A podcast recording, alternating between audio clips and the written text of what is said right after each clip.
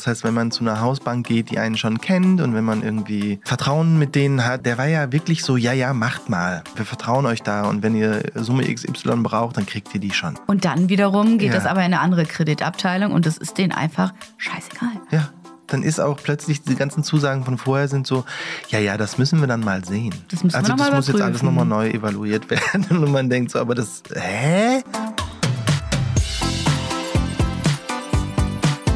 Hi, ich bin Jessie. Ich bin Johann und zusammen machen wir Maison Journal. Wir kaufen uns ein Haus und nehmen euch mit auf diese Reise. Hallo und herzlich willkommen, ihr Lieben, zu unserer dritten Folge. Die dritte. Podcast-Folge. Podcast-Folge. Geht schon gut Guter los. Einstieg, guter Einstieg. Ja, vielen Dank für das ganze Feedback in den letzten Wochen, was hier eingetrudelt ist. Es macht ja so einen Spaß, äh, dieses Podcast-Medium auszuprobieren und dann euer, euer ganzes Feedback zu kriegen. Also, Baby, du hast besonders gut abgeschnitten tatsächlich in Ich der hör- Vergangenheit. Ich hörte von meiner unglaublichen angenehmen Stimme. Ja, die hast du. Ich glaube, das Kompliment habe ich vorher noch nie gehört und ich weiß nicht wieso, aber es macht mich voll glücklich.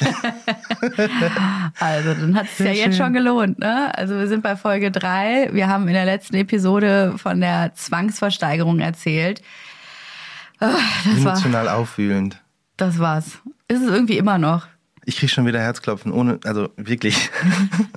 Ja, ich habe mir das auch nochmal angehört, wie wir das erzählt haben und ich habe selber, mein Puls ging auch direkt nach oben, ne? Es ist krass. Man ist sofort wieder in der Situation. Das ist das Coole. Egal, ist ja nicht das einzig Spannende, was passiert ist in diesem ganzen Game, was wir hier angefangen haben mit dem Haus. Das ging ja eigentlich damit erst los. Also man steht ja da, man kauft dieses Haus, total überraschend. Wir haben nicht damit gerechnet, überhaupt den Höchstzuschlag zu bekommen. Und dann stehst du da und weißt überhaupt nicht, was jetzt, was jetzt als nächstes ansteht und was passiert. Es gibt auch keinen Guide, äh, also keinen Leitfaden oder so. Es gibt nicht so eine Webseite im Netz, die man halt aufrufen kann und da steht dann Step by Step, was jetzt passiert. Du stehst da und hast keinen Schimmer. Genau so ist es. Man weiß nicht, was man machen soll und, und darum wird es ja heute auch ein bisschen gehen, man hat ja auch nur ganz vage Vorstellungen davon, wie man das ganze Ding überhaupt finanzieren soll. Weil es gibt so komische Zusagen von der Bank, die man sich vorher mal eingeholt hat, bis wo man ungefähr gehen könnte, aber äh, es gibt keine richtige Aussage. keine Kreditzusage vor allen Dingen. Wir, ähm, um so ein bisschen hier spannend zu machen, an einem Punkt in diesem Prozess war ich plötzlich 700.000 Euro im Minus auf meinem Bankkonto. Ja. Ich weiß nicht, ob ihr schon mal euer Bankkonto so krass überzogen habt. Ich natürlich nicht. Ich glaube, mir wurde schon mal bei so 1000, 2000 Euro wurde mir schon richtig mulmig. Aber bei 700.000, da äh, geht das Pfeifen auf den Ohren so richtig los. Vor allen Dingen, je länger es anhält. Exakt. Also, puh.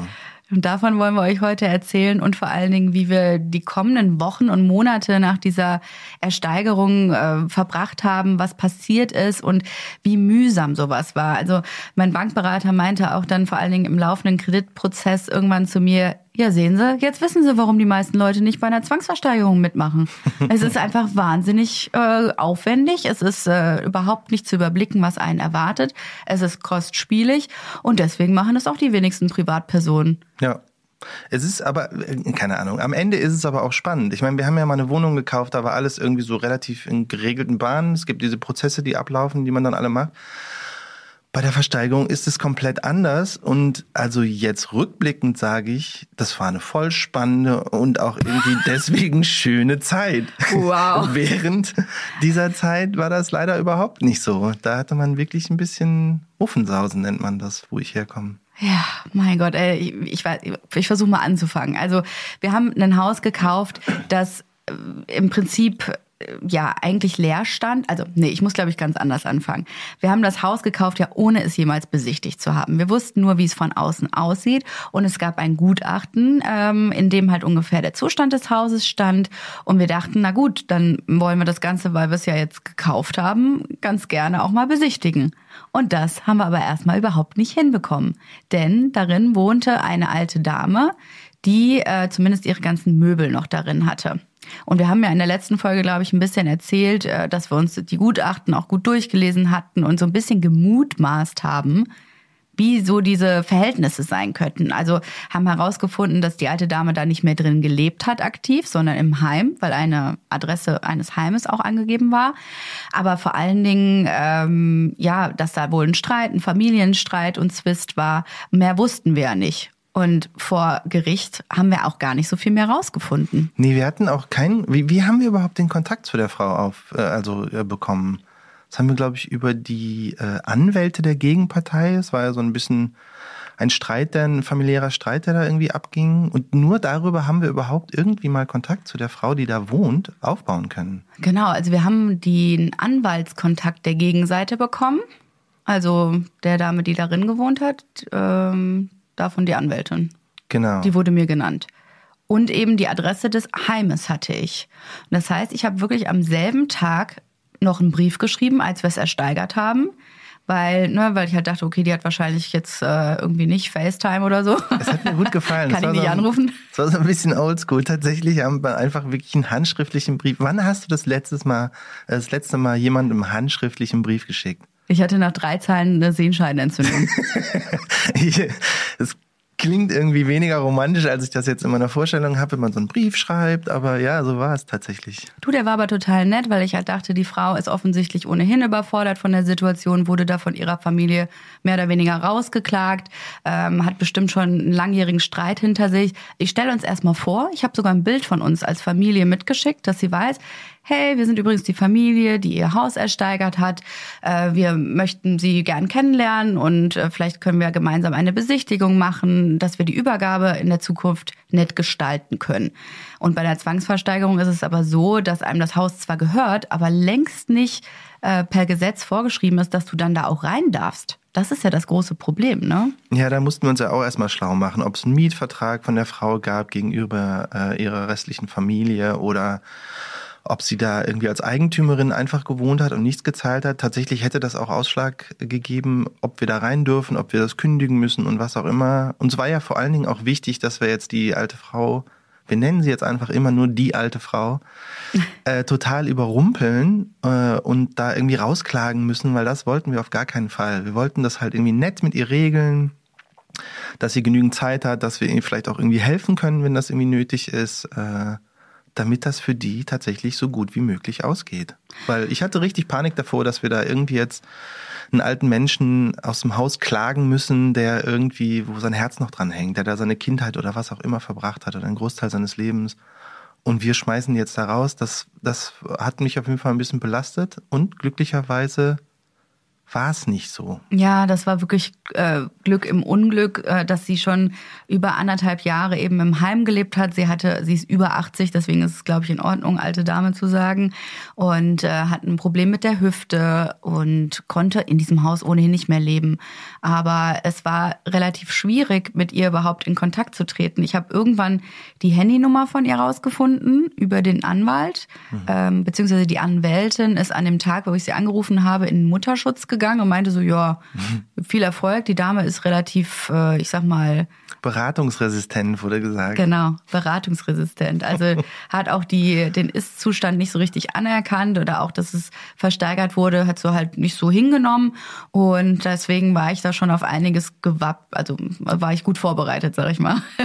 deswegen dachten wir, na, kill them with kindness auf eine nette Art und Weise irgendwie äh, zu ihr Kontakt aufzunehmen, damit wir überhaupt das Haus besichtigen können.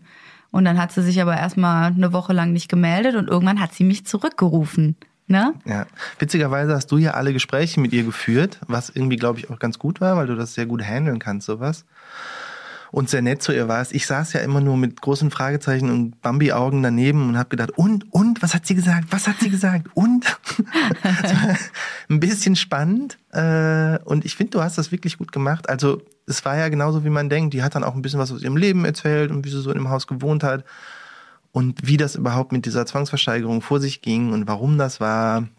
Und die musste sich auch ein bisschen was von der Seele reden, weil natürlich war das irgendwie ein harter Brocken für sie.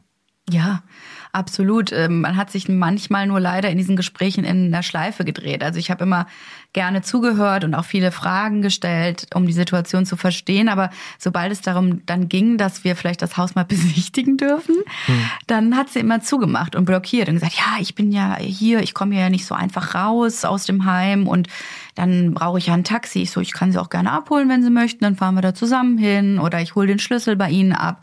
Was auch immer für sie gut ist. Nee, ins Haus können sie nicht ohne mich rein. Da sind ja alle meine Habseligkeiten drin und das möchte ich nicht. Und wir drehten uns und drehten uns und hatten irgendwann einen Termin. Und dann habe ich Corona gekriegt. ja, ich erinnere mich daran, das war suboptimal. Oh, das, ich konnte es nicht fassen. Dann hatte ich die endlich belabert, dass wir da rein können und äh, kriege dann mit meinem Sohn zusammen äh, Corona und vor allen Dingen hatten wir noch diese krasse zwei Wochen Delta-Varianten-Quarantäne, ja. wo ich wirklich 14 Tage in der Bude gehockt habe und wirklich auf dem Zahnfleisch gelaufen bin, weil wir dieses Haus nicht besichtigen konnten. Und der Druck dabei nicht nur, um zu wissen, wie es auch wirklich von innen aussah, genau der Druck war ja ein ganz anderer, nämlich Genau das war nämlich das Problem. Nicht nur unsere Neugierde, dass man halt endlich mal dieses Haus von innen sieht und überhaupt sehen, was für ein Zustand ist das, wie viel muss man wohl daran machen und so weiter, sondern ähm, es gab ja das Gutachten von, äh, von der Zwangsversteigerung, allerdings hat das unserer Bank nicht gereicht. Die wollten einen eigenen Gutachter dahin schicken, der halt irgendwie das Haus schätzt, damit man weiß, wie hoch der Kredit sein kann, den man bekommen kann. Und wir brauchten halt einen Termin, um mit dem Gutachter oder der Gutachterin äh, da reinzugehen. Ja. Und die haben auch komplett dicht gemacht. Also ich habe wirklich, wirklich viel mit unserer Bank telefoniert und gefragt, ob das nicht auch mit dem äh, vorhandenen Guthaben möglich, äh, Gutachten möglich ist. Und äh, die haben einfach zugemacht. Ne? Und irgendwann wurde auch gar nicht mehr so richtig drauf reagiert. Und da wir auch keine Grundrisse hatten, da wir auch nicht ähm, irgendwie wussten, was jetzt noch äh, so auf dem Grundstück gemacht werden muss, haben die einfach dicht gemacht. Das heißt, wir mussten uns darum kümmern, dass die Architekten mit reinkommen, auch am Besichtigungstermin, um einen Grundriss überhaupt mal zu zeichnen, weil das haben wir ja auch nicht zur Verfügung gestellt bekommen. Und aus irgendeinem Grund brauchte das die Bank eben auch und eben eine Kostenschätzung, wie hoch wohl die Umbaukosten sein werden. Denn dass es sanierungsbedürftig ist, davon sind wir alle ausgegangen. Auch alleine ne, Modernisierungsbedarf war klar. Und die brauchten also drei Dinge. Das Gutachten eines unabhängigen Gutachters, und eben äh, Grundriss und eine Kostenschätzung der Architektinnen. Genau, und nur dann können die einem sagen, wie viel Geld sie einem überhaupt zur Verfügung stellen können. Ja, ob wir überhaupt einen Kredit kriegen. Ob wir überhaupt einen Kredit kriegen. Das, das war, ja, tatsächlich war es genau das. Wir hatten dann zum Glück irgendwann nach dieser Corona-Phase von dir, von uns, ähm, einen Termin und wir haben ja auch wirklich hart gebankt, weil wir hatten dann genau diese drei Leute, also die beiden den Gutachter und die beiden ähm, Architekten dahin bestellt, damit die halt vermessen können und irgendwie eine grobe Schätzung machen können und halt ein Gutachten. Und wir haben ziemlich gebangt, weil die, weil die alte Dame auch öfter mal gesagt hat, ja, äh, können wir gerne machen nächste Woche, aber im Moment fühle ich mich auch nicht so gut und sie hätte auch ein bisschen äh, Probleme da mit dem Taxi und im Rollator irgendwie dahin zu kommen und da hat man schon gedacht, oh Gott, die arme Frau. Vielleicht können wir die auch abholen, aber das wollte sie ja auch überhaupt gar nicht. Ähm, da habe ich wirklich ziemlich krass gebankt. Ja, es war auch dann in mittlerweile einen Monat nach der Zwangsversteigerung. Das heißt, wir haben vier Wochen lang einfach hinter den Kulissen mit Fragezeichen auf den Augen da gesessen, hatten von niemandem eine Zusage, weder von der Bank noch von, noch von der Frau für die Besichtigung. Und es war so krass unklar. Ja, da hast du ein Haus gekauft und hast es noch nicht mal besichtigt und weißt gar nicht, ob du es überhaupt behalten kannst. Exakt. Und nicht zu vergessen, wir hatten ja auch noch den Verteilungstermin im Nacken. Also das heißt, diese ganzen Prozesse mussten ablaufen, bevor der Ta äh, Verteilungstermin war. Du musst ja erklären, was ein Verteilungstermin ist. Ne? Kannte ich vorher auch nicht. ich auch nicht. Das war eins der Worte, die ich am Anfang mitgeschrieben habe, wo man dachte, okay, das google ich danach sofort mal. Äh, Verteilungstermin ist der Termin, wo ähm, das Geld überwiesen war, sein muss auf ein Treuhänderkonto, glaube ich, von der äh, vom, vom Gericht ähm, was dann danach ausgezahlt wird an die ehemaligen Besitzer. Ähm, es ist ein Gerichtstermin. Ja, es, es ist ein, Gerichtstermin, ganz klassischer halt Gerichtstermin. Aber, genau, am Ende muss an dem Termin die Kohle auf dem Konto sein vom Gericht. Genau, der gesamte Kaufbetrag muss drauf sein, inklusive der Zinsen. Man zahlt ab dem Tag des Zuschlages 4% Zinsen Schön. auf den, auf den ganzen Betrag. Das heißt, wir hatten den fast drei Monate nach, ähm, nach der Ersteigerung gelegt, den Termin. Ne? Und das kann man sich ja dann ausrechnen, wie viel Prozent dann auch vier, vier Prozent sind. Das ist auch ein ordentlicher Batzen Kohle. Yep. Mit jedem Tag, der da vorangeschritten ist, haben wir einfach äh, Geld verloren. Man kann auf das äh, Konto, das man eingerichtet, dann beim Amtsgericht auch schon vorab Geld überweisen, ne, damit du halt weniger Zinsen zahlen musst. Das habe ich auch gemacht. Ich habe so tröpfchenweise über, Überweisungen gemacht. Aber ich meine, so viel Kohle hatte ich einfach eh nicht rumliegen. Und ähm, selbst das, was wir hatten, ähm, musste ja noch so ein bisschen aufgeteilt werden auch. Ne? Also das Eigenkapital eben. Das heißt, ich habe da schon, pff, keine Ahnung, insgesamt 120.000 Euro, glaube ich, drauf überwiesen. Aber im Vergleich zu dem gesamten Ersteigerungsbetrag ja. äh, war das nur ein Tropfen auf den heißen Stein. Es blieb auf jeden Fall noch ein bisschen was übrig. Ein bisschen war noch über. kleine, kleines, kleine Sümmchen. Ja. Das heißt aber, ne, diese vier Prozent, die haben mich tierisch genervt und eben, dass es auch ein Gerichtstermin ist, wie wir dann später auch gesagt bekommen haben. Das ist einfach der Tag, wo das halt da sein muss und es ist auch komplett unklar, was passiert, wenn das Geld nicht da ist. Also es gibt dann irgendwie keine Gesetzesabfolge, aber es heißt, dann ist das Gericht nicht mehr dafür zuständig. Dann müssen wir uns mit den Erben, also mit denen, die, denen wir das Geld schulden, müssen wir uns selber mit auseinandersetzen. Das genau. bedeutet Papierkram ohne Ende. Das bedeutet, sich auch dann nochmal einen Anwalt zu holen oder auch selber die ganzen notariellen Dinge zu machen. Und wir wussten ja auch gar nicht, ob die dann nicht nochmal von, davon irgendwie zurücktreten können, beziehungsweise so richtig zurücktreten von dem Kauf kann man ja dann nicht mehr, sondern es gehört ja tatsächlich tatsächlich einfach uns. Genau. Wir wussten einfach so wahnsinnig wenig. Und es gibt eben nicht dieses Handbuch, was du aufschlagen kannst oder eine klare Gesetzeslage für die meisten Dinge. Und das hat mich so ein bisschen beunruhigt. Ich habe ja am Tage der Versteigerung meine Excel-Tabelle eröffnet. Ja, also ich habe wirklich so eine Excel-Tabelle gemacht, alles runtergeschrieben und äh, habe versucht, mir so einen Überblick zu verschaffen. Ich liebe ja To-Do-Listen. Ich liebe es, eine gewisse Struktur zu haben und auch den Überblick vor allen Dingen zu haben.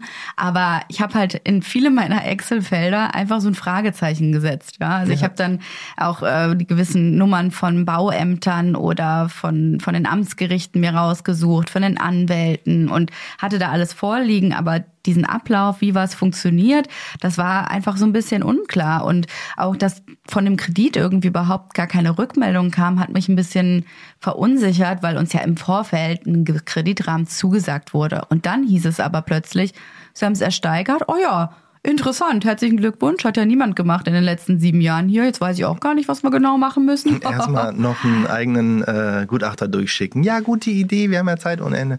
Ich muss aber sagen, zu der Zeit äh, war ich noch einigermaßen gut drauf und nicht so panisch. Also du hattest schon mehr Bedenken als ich, weil Ignorance is Bliss.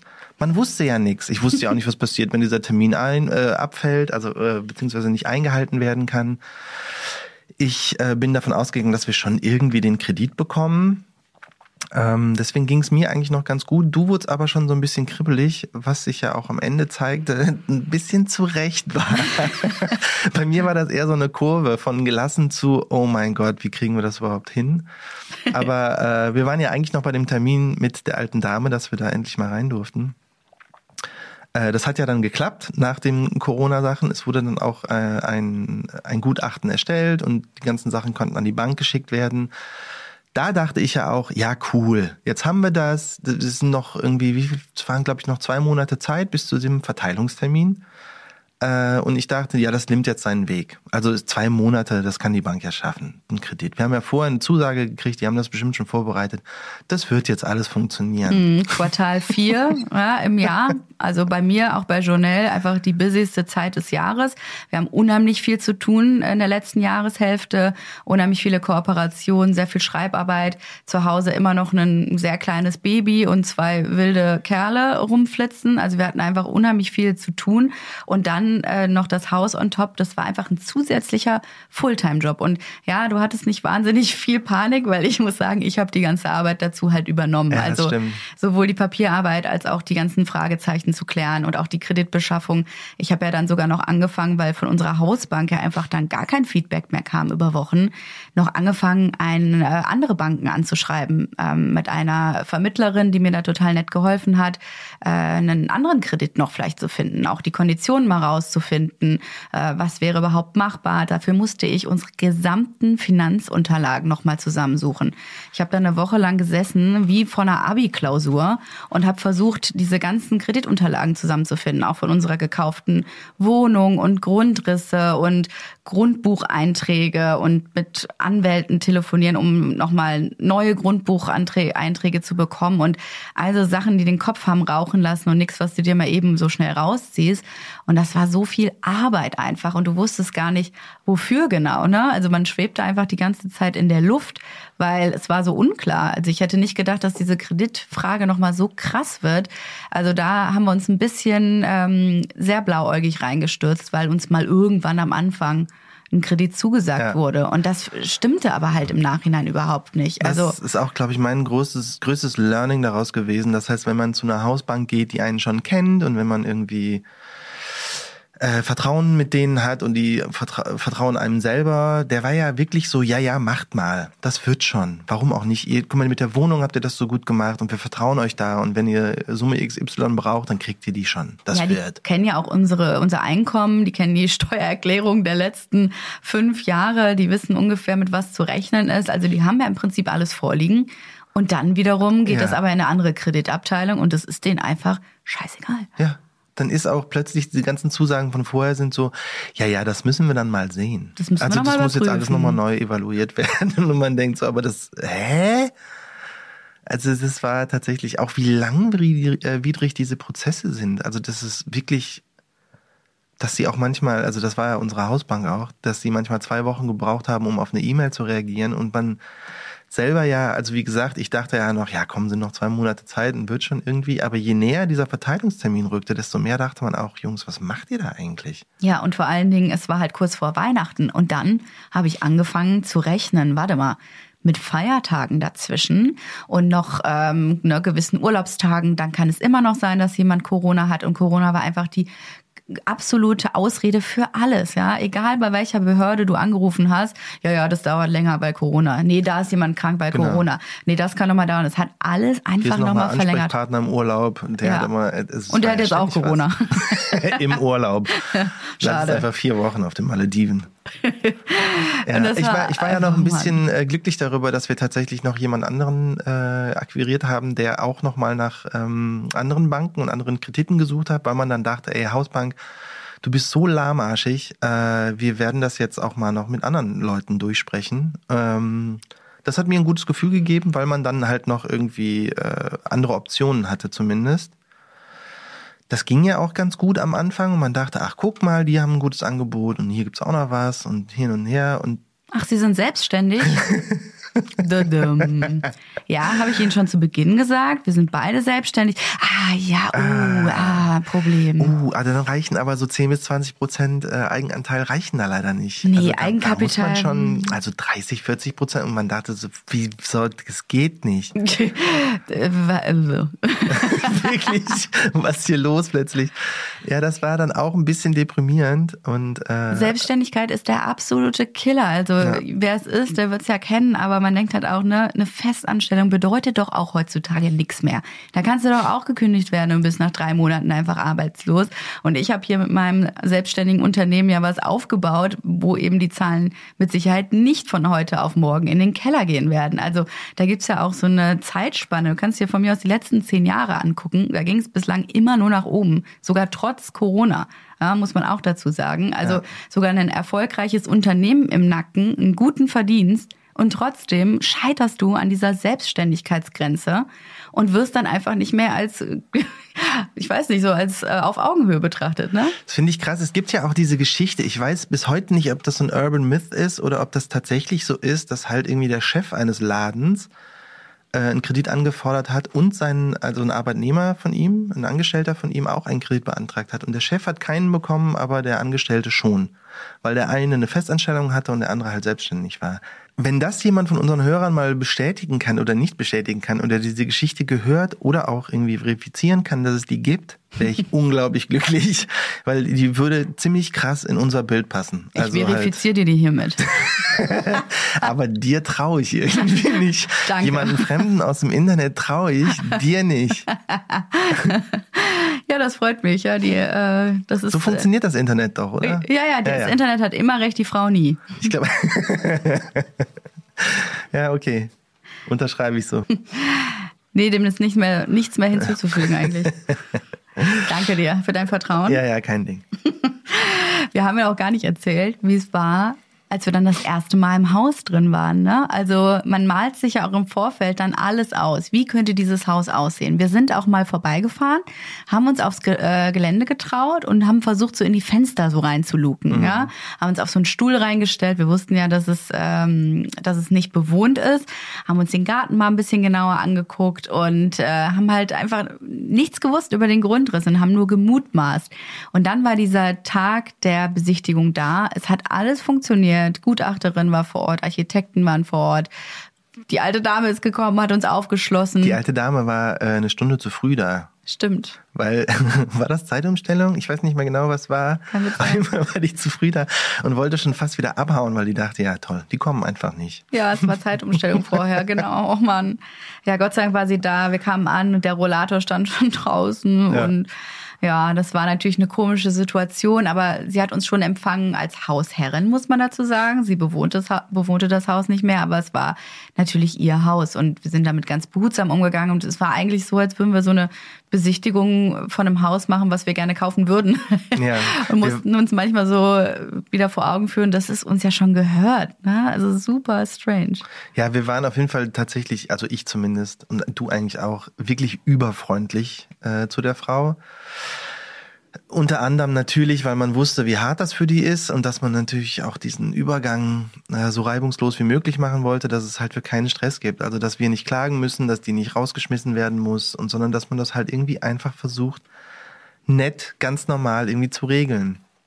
Und deswegen waren wir tatsächlich sehr freundlich zu ihr und ich muss sagen, ich fand die auch ein bisschen sweet. Also die war so rüstig, die war, wie alt war die? 80, ne? Ja, über 80, ja. Ähm, die war auch noch irgendwie einigermaßen auf Zack oder ziemlich auf Zack, ähm, aber irgendwie auch ein bisschen süß, weil die hat die ganzen Geschichten erzählt von früher, wie sie da groß geworden sind, wie es im Krieg irgendwie da war, was da genau, welche Bombe im Garten schon mal eingeschlagen war und so weiter.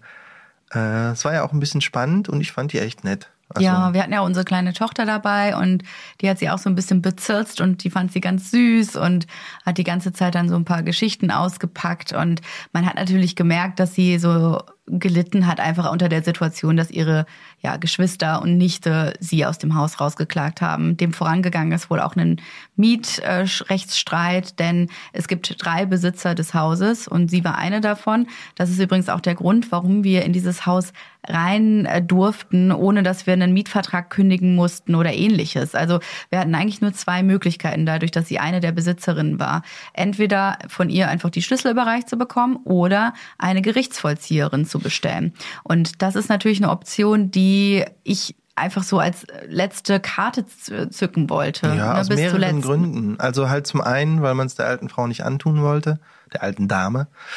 Und zum anderen, weil wir auch hätten in Vorkasse gehen müssen. Ich glaube, es hätte mhm. irgendwie 20.000 Euro gekostet, erstmal äh, da so eine Räumungsklage zu machen, dass die Gerichtsvollzieherin vorbeikommt, die müssen das Zeug ja auch dann irgendwie rausholen, einlagern und so weiter. Das wird ähm, sonst irgendwann versteigert, wenn es genau. nicht abgeholt wird. Und da habe ich eben mit der Gerichtsvollzieherin telefoniert und man spricht halt einfach mit einem deutschen Amt. Ne? Das ja. darf man einfach nicht vergessen. Also irgendwelche lustigen Witze dazu machen, kommt auch meistens nicht so gut an. Ich habe da wirklich immer versucht, so nett mit den Leuten zu sprechen und immer viel zu erzählen von unserer Situation. Und dann sagte ich eben auch, naja, die ganzen Möbel sind eben noch drin und ich möchte eigentlich äh, nicht, dass sie äh, dorthin kommen ähm, und das Ganze aufmachen. Und sie meinte auch, nö, das dürfen wir auch nicht. Also wir kommen nicht einfach und machen da die Tür auf, das müssen sie dann selber machen. Entweder sie äh, machen eine Räumungsklage und wir kommen und machen das dann, das dauert dann so vier Wochen, oder halt nicht. Ich so, ach so, ich dachte, man kann irgendwie hier so, es gibt doch auch den Berliner Weg, da habe ich mal von gelesen, dass man quasi das Schloss einfach austauscht. Da meinte sie, ja, das kann man machen, wenn ein Mieter wirklich seit Monaten nicht mehr zahlt beispielsweise, ähm, aber da muss ein Mieter drin sein. Und ähm, das darf auch eigentlich nicht mehr richtig bewohnt sein. Also es ja. gab so ganz viele komische Abzweigungen. Dann haben mir die Anwälte von beiden Seiten immer erzählt, nö, der Berliner Weg, der ist richtig, das nennt man Berliner Räumung, das können sie auf jeden Fall machen. Ich wieder mit der Gerichtsvollzieherin telefonieren. Hallo, können wir vielleicht den Berliner Weg machen? Haha, Zwinker, Sie wissen schon, was ich meine. Und sie so, nee, da brauchen Sie mir gar nicht mit ankommen.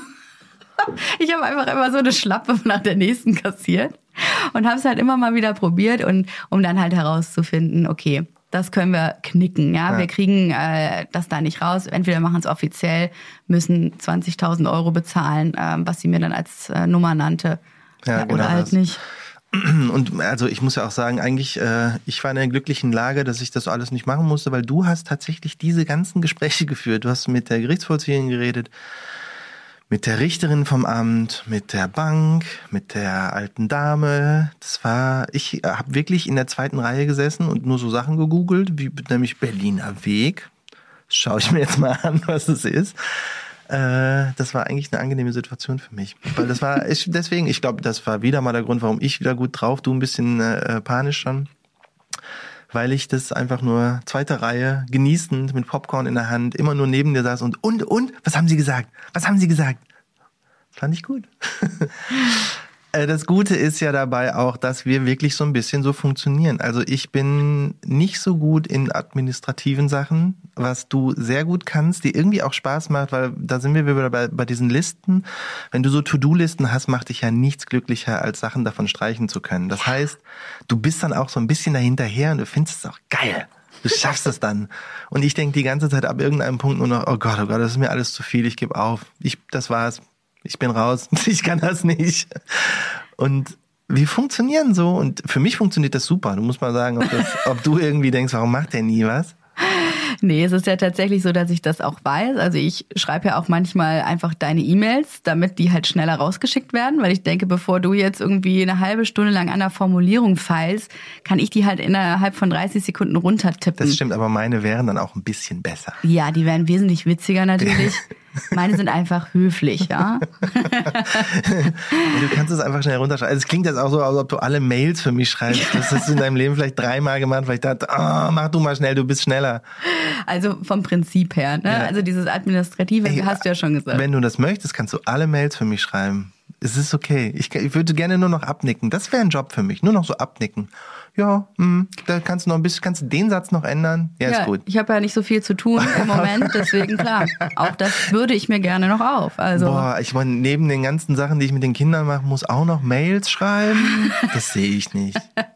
ja, in der Aufteilung ist es ja schon so, dass ähm, ich dann auch immer den Joker ziehen kann, sagen kann, okay, unser Kind XY braucht jetzt das und das. Johann, du bist an der Reihe. Also du musst jetzt die Windel wechseln, du musst jetzt mit den äh, Kindern rausgehen, bring du die mal mehr ins Bett, heute machst du mal mehr vorlesen. Also von der Rollenaufteilung ist es ja schon so, dass ich dann am Computer sitze und diese Arbeit mache, weil sie gemacht werden muss du dann aber natürlich auch die Care-Arbeit äh, für unsere Kinder übernimmst und äh, das einfach natürlich äh, genauso gleichwertig zu äh, beachten ist. Also das ist einfach von der Aufteilung her schon immer so gewesen. Natürlich kacken wir uns die ganze Zeit auch an, das, wer jetzt mehr gemacht hat als der andere. Also das liegt aber vor allen Dingen am Schlafentzug. Ja, also es ist schon sehr oft so, dass man sagt, nee, aber ich habe doch gerade das gemacht. Nee, du bist jetzt dran. Nee, ich bin heute Morgen aufgestanden und du hast das nicht gemacht. Und man kommt sehr sehr schnell in diese Schleife rein und ja, ich muss schon sagen, dass ich ähm, auf jeden Fall ein bisschen überlastet war in der Zeit, weil klar, ich habe einen Fulltime-Job.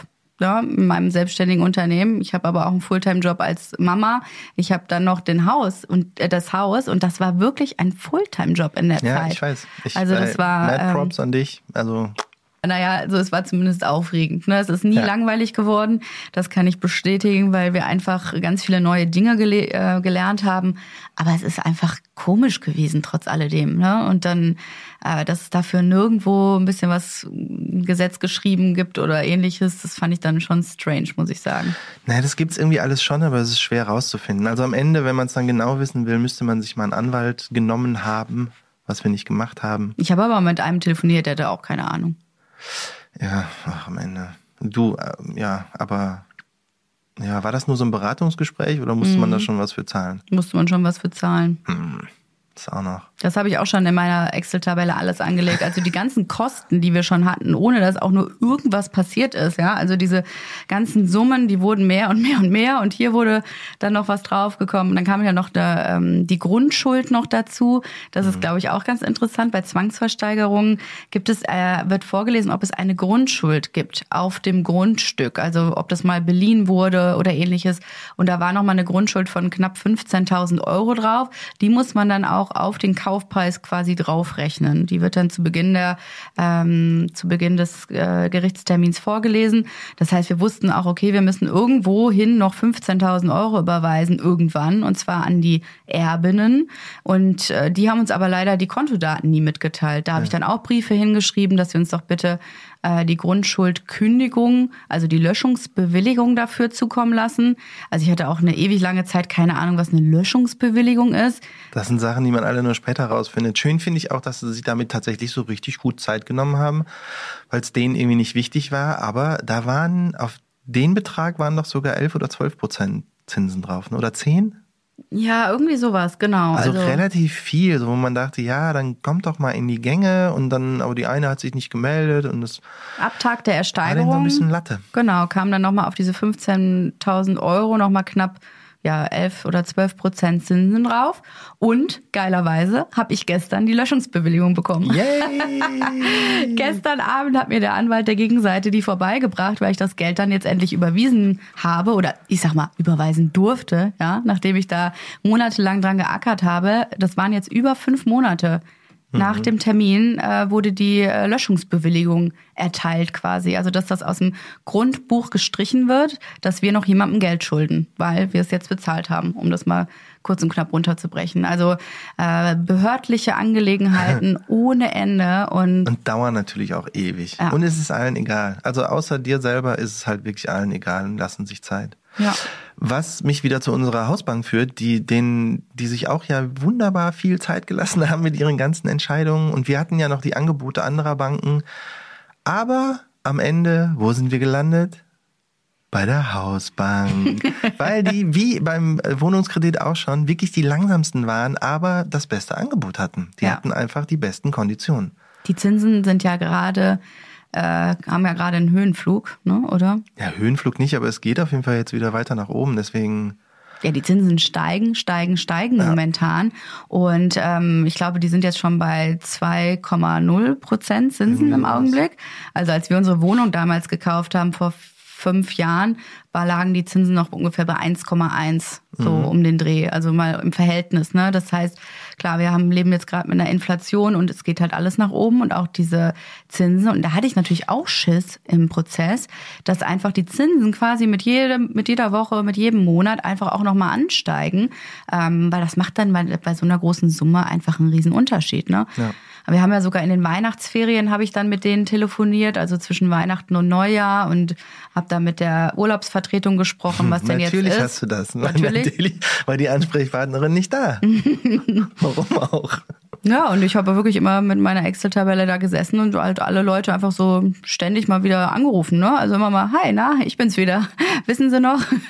und das war ja auch eine Zeit, also man denkt jetzt so, ja, Weihnachten und so, aber der Verteilungstermin war ja Mitte Januar. Das heißt, ab da hatten wir auch nur noch drei Wochen Zeit, aber halt noch die ganzen Feiertage dazwischen. Und das war auch der, äh, der Moment, wo ich auch dachte, so, okay, das schaffen wir vielleicht gar nicht mehr. Es kann einfach wirklich gut sein, dass das nichts wird mit dem Verteilungstermin. Und ab da beschäftigt man sich auch damit, was überhaupt passiert, wenn so ein Verteilungstermin ausfällt, äh, was wir vorhin schon mal kurz angedeutet haben. Und äh, kriegt man halt nicht raus. Man kriegt es nicht so richtig raus. Nö, deswegen habe ich auch versucht, den Termin zu verschieben. ah ja. Das war nämlich auch schon nochmal eine äh, gute Story. Ja, das, das war tatsächlich, fand ich das auch sehr merkwürdig, weil ich leg meine Hand dafür ins Feuer, dass die Richterin an dem Tag der Versteigerung gesagt hat, wir machen jetzt äh, Verteilungstermin so Mitte Januar, ist das gut für Sie? Und wir so, keine Ahnung, wie lange braucht man denn für alles? Ja, das wird schon, mal gucken, weil sie meinte, naja, der Termin ist ja nicht in Stein gemeißelt. 100 Prozent hat die das exakt so gesagt. 100 Prozent. Ich habe sogar die Notizen auf meinem Handy, wo ich das mitgeschrieben habe. Ja. Das heißt, in unseren Köpfen war, Verteilungstermin kannst du verschieben, einmal wahrscheinlich und ähm, dann ist es nicht so wild. Dann rufe ich sie an und sage, ja. Das war eine Woche vorher, hast ja. du sie angerufen, weil wir dachten, okay, das wird nichts. Unsere Bank kriegt es nicht gebacken, ja. wir müssen diesen Termin verschieben, so doof wie es ist, aber naja, kann man nichts machen. Ja, und dann rufe ich sie an und sage, ach, es ist wirklich unangenehm, aber wir müssten den leider einmal verschieben, den Termin aus den und den Gründen. Und dann sagt sie, ja, wir sind doch hier nicht in einer Shopping Mall. Wir sind hier vor Gericht. Den ja. Termin können Sie überhaupt nicht verschieben. Das ist ein Gerichtstermin. Und ich bin ja sonst schlagfertig und ich habe wirklich eine Minute lang nichts gesagt weil mir nichts eingefallen ist. Also es war wirklich, dass ich halt da dachte, ich habe Moment mal, ich habe doch alles. Nee, das glaube ich jetzt nicht. Ja. Ich wusste nicht, was ich sagen soll. Man fängt ja in dem Moment auch an zu rattern, okay, der ist nicht verschiebbar. Was passiert denn da genau? Ich wieder am, also am Computer, um nachzugucken, was das irgendwie genau für uns bedeutet. Und dann denkt man ja auch, äh, wir müssen jetzt sofort nochmal mit unserer Bank reden, dass die das halt auf die Kette kriegen bis in einer Woche. Ja, ich habe dann auch gar nicht mehr mit ihr verhandelt. Ich habe immer nur versucht, nett zu bleiben und nicht irgendwie äh, ausfallen zu werden. Das war immer meine größte Herausforderung, immer super nett zu sein und mit allen zu sprechen, als wären sie deine besten Freunde und man hat so viel Verständnis. Hättest du nicht ganz nett sagen können, wollen Sie mich eigentlich verarschen? Ich habe gesagt, wissen Sie, ich bin jetzt wirklich sprachlos, ich bin mir so sicher, aber naja, ich habe auf jeden Fall nicht mehr verhandelt, weil ich merkte, es hat keinen Sinn. Ja. Okay, ähm, unter Druck fange ich halt an, dann auch besser zu werden. Das war schon früher so bei allen Klausuren in der Schule. Ich konnte immer nur unter Druck arbeiten und handeln und habe gedacht, okay, wir haben noch eine Woche, dieser Kredit muss bis nächste Woche überwiesen sein. Hey, sollte doch kein Problem sein, Nee, oder? Hat ja jetzt zweieinhalb Monate nicht funktioniert. Jetzt haben wir noch eine Woche. Klar. Dann habe ich den Chef meiner Ansprechpartnerin angerufen. Ich dachte, ich übergehe die einfach direkt. Das bringt hier nichts. Ich muss hier direkt mit der obersten Stelle telefonieren und meinte, na, wissen Sie, was können wir denn da machen? Und Sie sehen ja die Dringlichkeit und wir haben ja wirklich von Anfang an alle Unterlagen zur Verfügung gestellt. Pipapo. Und dann sagt er zu mir, ja, soll ich Ihnen mal die Prozentzahl sagen, wie wahrscheinlich das ist, dass das Geld nächste Woche da ist? Ich so, ja, bitte. Ja, bei null Prozent. Ey, wirklich, ich weiß gar nicht, ist dieser Typ unglaublich lustig oder wirklich überhaupt nicht? Ich kann, ich konnte das nicht sagen. Ich habe vor Verzweiflung gelacht und meinte, nee, das nee, einfach nein, das akzeptiere ich nicht. Tut mir total leid, aber das geht nicht. Ich habe, wir sind so weit gekommen, wir werden das jetzt irgendwie auf die Kette kriegen.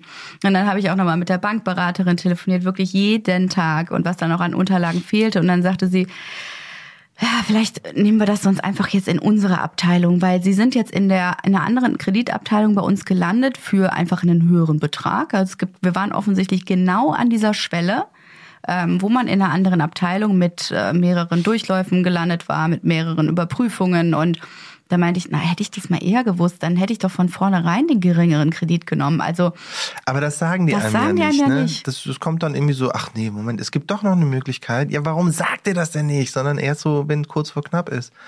Aber das ist, also, das hast du ja auch aus denen rausgekitzelt. Ich muss sagen, wenn ich das hätte alles machen müssen, dann wären wir, das wäre nichts geworden. Das wäre einfach vorbei gewesen. Aber du bist da echt, also, äh, du hast eine, legst eine Verbissenheit an den Tag, die sehr positiv war und uns unglaublich den Arsch gerettet hat.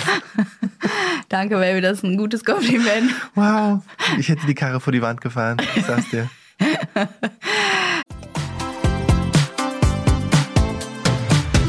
Werbung. Heute für DM. Wir haben noch letztens darüber gesprochen, dass das beste Geschenk bei unserem Richtfest, neben der Poolnudel natürlich, ein Schmutzradierer war, oder? Äh, du meinst bei unserem Deckenfest? Ja, ich weiß, es ist ein Flachdach, deswegen zack, Decke drauf, fertig. Gut gemerkt.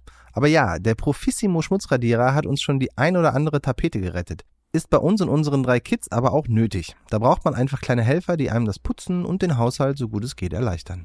Genau, ich habe mich schon so oft über den gefreut und bin immer noch fasziniert davon, wie man einfach Wachsmalstift und Buntstiftstreifen wortwörtlich wieder wegradieren kann. Wenn wir schon über Schmutzradieren sprechen, was ich ja auch total toll finde, ist die Denk mit Reinigungspasta, die du letztens von DM mitgebracht hast. Ja, die ist der Wahnsinn und du lässt mich ja nicht mal mehr in die Nähe unserer Waschbecken, seit wir die haben. Zu Recht. Das ist so erfüllend mit dieser Reinigungspaste. Danach blitzt einfach alles wie neu. Aber nicht nur damit, die DM-Haushaltsmarken Denkmit und Profissimo haben nämlich wirklich alles im Sortiment. Flecken auf dem weißen Teppich, kalkiger Wasserkocher, Staub in der hintersten Ecke, alles kein Thema. Dafür gibt's vom Staubwedel und Teppichreiniger über die Fusselrollen bis hin zu Raumdüften und Kerzen alles, was das Herz begehrt.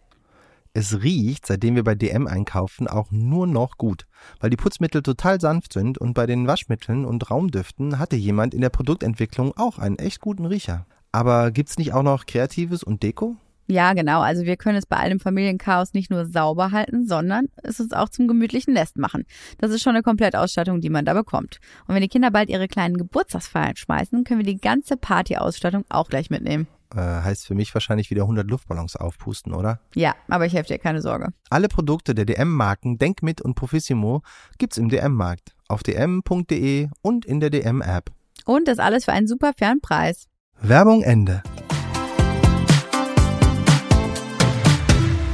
Ja gut, ich meine, ich habe das Ding ja auch ersteigert. Mein Name ist alleine. Fun Fact, das Haus gehört gar nicht mir, es gehört nur Jessie. Das heißt, wenn irgendwas ist, schreibt Jessie an. Das stimmt leider, weil ich ja. diejenige war, die das Zettelchen hochgehoben hat äh, im Gerichtssaal und äh, nur ich meinen Ausweis vorgezeigt habe. Deswegen bin ich die alleinige Besitzerin. Schön. nee, ist okay. Und wann ziehst du mit den Kindern da ein? ich dachte, ich ziehe da ein und du bleibst mit den Kindern in der Wohnung. Okay. Naja, das klären wir dann.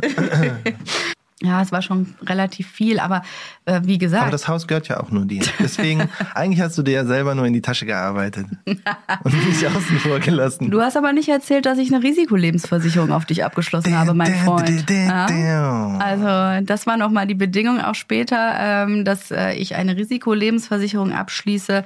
Das heißt, wenn mir was zustößt oder nee, nennen wir mal das Kind beim Namen, äh, wenn ich sterbe, ja. äh, musst du äh, zumindest, dann bist du Ich bin so rich.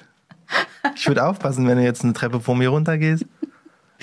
Okay, die Hörerin denkt bestimmt, du meinst das ernst. nee, also am Ende äh, muss ich, kann ich eigentlich nur empfehlen, oh. Risikolebensversicherung, das klingt irgendwie so ein bisschen prüde und ist es natürlich auch, prüde? aber nee, prüde, wie nennt man das, äh, stockig? Ich weiß auch nicht. Irgendwie Risikolebensversicherung klingt furchtbar. Das ja, ist für ja. mich was, ich hasse es, über das Thema Tod zu sprechen. Das ich ist weiß. für mich das Allerschlimmste. Aber ich kann es jedem empfehlen. Also, weil es ist wirklich eine Absicherung und es kostet nicht krass viel Geld. Ja. Was kostet die? Irgendwie über den gesamten Kaufvertrag kostet die uns jetzt irgendwie 30 Euro im Monat. Ja, ein bisschen mehr, 45 Euro. Aber ist trotzdem verhältnismäßig in Ordnung. Siehste, auch ne? das hast du wieder ausgehandelt, wie es aussieht. Ja, auch ich habe mit äh, der Dame von der Versicherung sehr, sehr viel äh, hin und her. Und die war aber wirklich witzig, muss ich sagen. Wir haben ja. richtig lustige äh, so Calls gehabt, Videocalls. Man kannte die, konnte die Verträge, ich habe ja auch Hausratversicherung und sowas dann alles abgeschlossen. Oder Bauleistungsversicherung, was man dann alles so braucht. Und wir haben immer so Calls gemacht und dann haben wir sogar digital unterschrieben. Also es war relativ witzig. Die war auf Zack. Die war wirklich auf Zack. Ähm, aber ja, natürlich, äh, für mich ist das natürlich auch eine gute Absicherung zu wissen, sollte mir wirklich was zustoßen, dass mein Mann und meine Kinder da nicht auf äh, meinen Schulden hocken, sondern ähm, dieser Kredit auch weiterhin abbezahlt werden kann. Ja, ich hätte das keine ist, Chance, den sonst nee, abzuzahlen. Das ist super wichtig gewesen. Und ja, das ist ein unschönes Thema. Ich habe da wirklich gar keine Lust gehabt, mich mit auseinanderzusetzen. Hatte in der Zeit auch wieder krasse Albträume, ähm, weil ich mir dann immer das Worst-Case-Szenario vorstelle. Ja, also ich habe nicht mal so ein, so ein Mittelding von, ja, ist natürlich nicht so cool, sondern direkt so das Allerschlimmste. Uh, thousands, uh, thousand ways to die, was Aber alles passieren kann. Aber nee, die Versicherung ist natürlich, uh, die ist natürlich super wichtig, klar. Aber ja. ja, jetzt hast du mich aus dem Konzept gebracht. Naja, dass du, du mich gleich die Stufen runterschubsen Eigentlich wollte ich die Treppenstufe runterschubsen. Nee, eigentlich wolltest du erzählen, äh, wie wir in dieser letzten Woche der Kreditbeschaffung, äh, was du da alles gemacht hast. Weil da hast du ja richtig aufgedreht. Also ja, unter Druck kann ich einfach am besten arbeiten. Beeindruckend. Das war wirklich beeindruckend. Ich habe gedacht, wir sind jetzt so weit gekommen. Ich habe mir so den Arsch aufgerissen, pardon, in der letzten Zeit. Ich will es jetzt schaffen, einfach. Also mit der 0% Aussicht dachte ich, nee, jetzt erst recht. Das, äh, das muss jetzt geschafft werden. Und habe wirklich jeden Tag mit denen telefoniert, alle Unterlagen nochmal zusammengeholt, gesagt, okay, wir nehmen Kredit, der ist dann 100.000 Euro weniger. Wir haben das also abgezogen von den, ähm, von den Baukosten, die wir äh, uns ungefähr ausgerechnet hatten. Also die Umbaukosten vor allen Dingen und dachten, okay, das müssen wir dann halt irgendwie anders stemmen. Mit Hauptsache, das klappt jetzt. Ja. Eigenkapital halt mehr. Weil klar, ne, je mehr ähm, Eigenkapital man hat, desto besser läuft's natürlich auch mit dem äh, Kredit. Aber ähm, da haben wir halt doch versucht, ich so, ich habe ein bisschen Geld in Krypto. Ah, Krypto, mega krass abgestürzt im Moment. Stimmt. Richtig guter Moment. Der Winter. Kryptowinter. Kryptowährung zu haben, ja. Also, okay, ich war wieder ganz weit unten. Also das habe ich dann auch nicht mehr so richtig als Sicherheit nehmen können. Ähm, dachte aber irgendwie, wir schaffen das und habe wirklich mit denen ganz, ganz viel telefoniert und dann meinte die Bankberaterin, okay, wir, wir gehen jetzt in ihre andere Abteilung, ich bereite das alles vor. Wir, um das zu beschleunigen, können wir, können sie auf so ein paar Widerrufsrechte verzichten. Wir als Bank verzichten sogar darauf, dass der Notar das Ganze ähm, erstmal freigeben muss. Also wir haben wirklich schon jede Hürde, die das Ganze nochmal in die Länge gezogen hätte, schon genommen. Und trotzdem waren wir immer noch so bei, ja, das wird dann erst in zwei Wochen was. Aber wir hatten ja nur noch fünf Tage. Tage. Ja. Oh, und dann dachte ich irgendwie, okay, was, was können wir denn machen? Naja, was wir machen könnten, ist, sie ähm, überweisen das Geld von ihrem Konto. Ich so, ja, wie soll ich denn das Geld von meinem Konto So viel überweisen? hat man nicht auf dem Konto. Ja, wir würden ihnen äh, einmalig erlauben, ihr Konto zu überziehen. Und ich Ja. so, okay, alles klar, aber was bedeutet Ja, das? das klingt erstmal gut und man denkt, ah ja, okay, wenn das geht und man das nur so für zwei Wochen machen muss, ja alles cool. Aber, und da weißt du auch wieder mehr als ich, wie viel sind nochmal so Überziehungszinsen?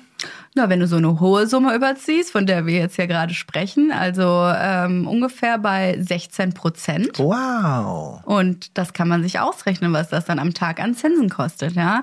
Also wir haben äh, nicht den gesamten Kaufbetrag drinne gehabt, aber ähm, ich war so knapp, ja, so über über 600.000 Euro oder sowas hätten wir ähm, da im Minus gehockt und ähm, dann kann man sich das ja ausrechnen.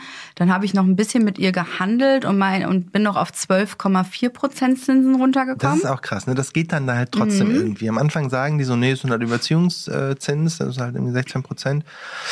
Und dann, wenn man halt so ein bisschen nachbohrt und irgendwie sagt, ja, aber was gibt's noch für Möglichkeiten, dann kommen die irgendwie aus der Ecke, das ist so, ah, ja, man könnte das auch und dann ist es plötzlich irgendwie weniger.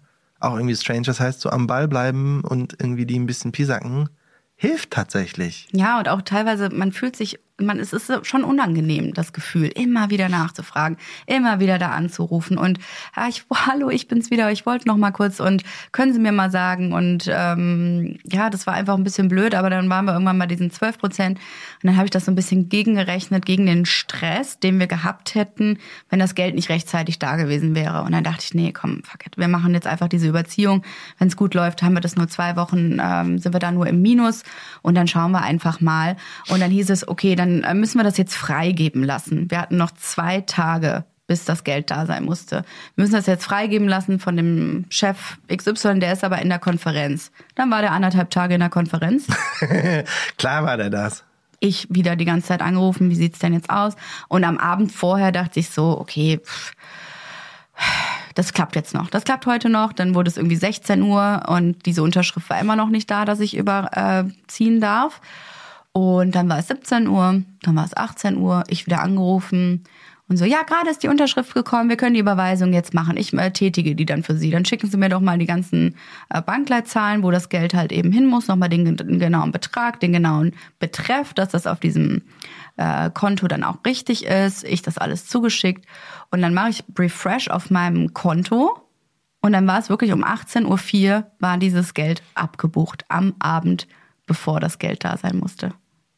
Es ist, ich, vor allen Dingen, was genau hast du da für ein Gefühl? Weil es war ja zum einen die Freude darüber, dass das doch noch geklappt hat, dass wirklich am Abend vor dem Verteilungstermin irgendwie diese Kohle noch überwiesen wurde und auf dem Konto ankommt, aber auch irgendwie 600.000 Euro minus auf dem Konto. Also wenn ich das bei Fast mir sehen 700, würde, fast 700.000. würde ich erstmal eine Panikattacke kriegen, glaube ich. Na, ich fand's eigentlich ganz witzig. Ich habe erstmal einen Screenshot davon gemacht.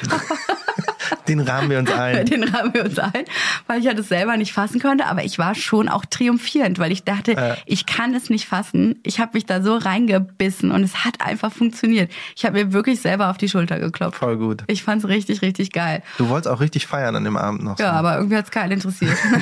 Ich war noch, ich, also da am Anfang so viel da schiefgelaufen ist, habe ich auch gedacht, boah, ey, wart erst mal morgen ab, so was die Frau sagt. Das war auch eine gute Idee. Und was, was was stellte sich heraus? Sag doch mal, wie das Gespräch am nächsten Tag mit der Richterin war. Hier, ich habe das Geld überwiesen bekommen, super cool. Hier ist auch der Screenshot. Was sagen Sie dazu? Ja, schön, das Geld ist aber nicht da.